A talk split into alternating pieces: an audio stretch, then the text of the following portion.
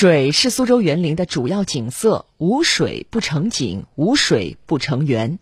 近年来呢，苏州园林通过构建水生态系统，治理出一个个灵动秀美的水体，勾勒出一幅幅诗情画意的美景。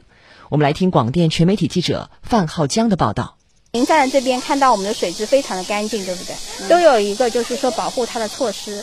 在拙政园，清澈见底的池塘水体倒映着蓝天白云、古色古香的地面建筑。微风中，波光粼粼的水面上鸳鸯戏水，鱼儿在水中畅游。水下郁郁葱葱的水生植物和水面盛开的荷花交相辉映，呈现出一幅秀美的生态画卷。这一苏州园林的新亮点，也成了导游向游客介绍的新内容。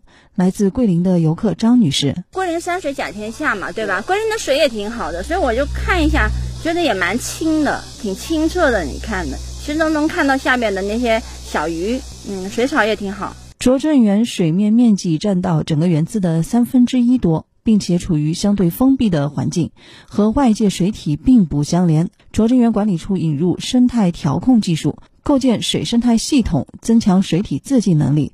拙政园管理处副主任陈洪福：对于我们古典园林里面相对封闭的池塘水体来讲的话。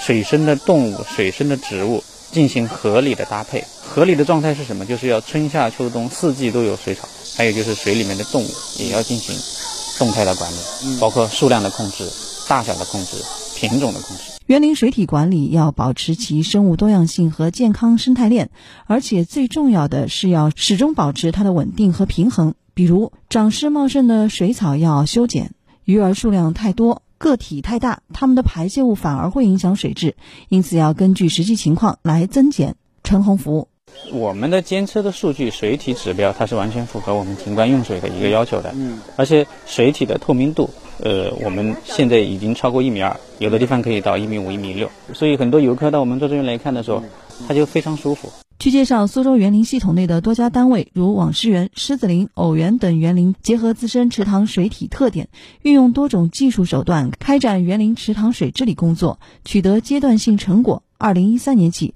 苏州市园林和绿化管理局委托相关专业机构，对全市九座世界文化遗产园林和虎丘的水体开展每月一次的监测。从监测以来，各指数显示，园林水质呈逐年向好趋势，甚至部分园林水质达到了二类和三类水标准。目前，苏州园林景区水体透明度基本都达到一点二米以上，符合景观娱乐用水水质标准 A 级。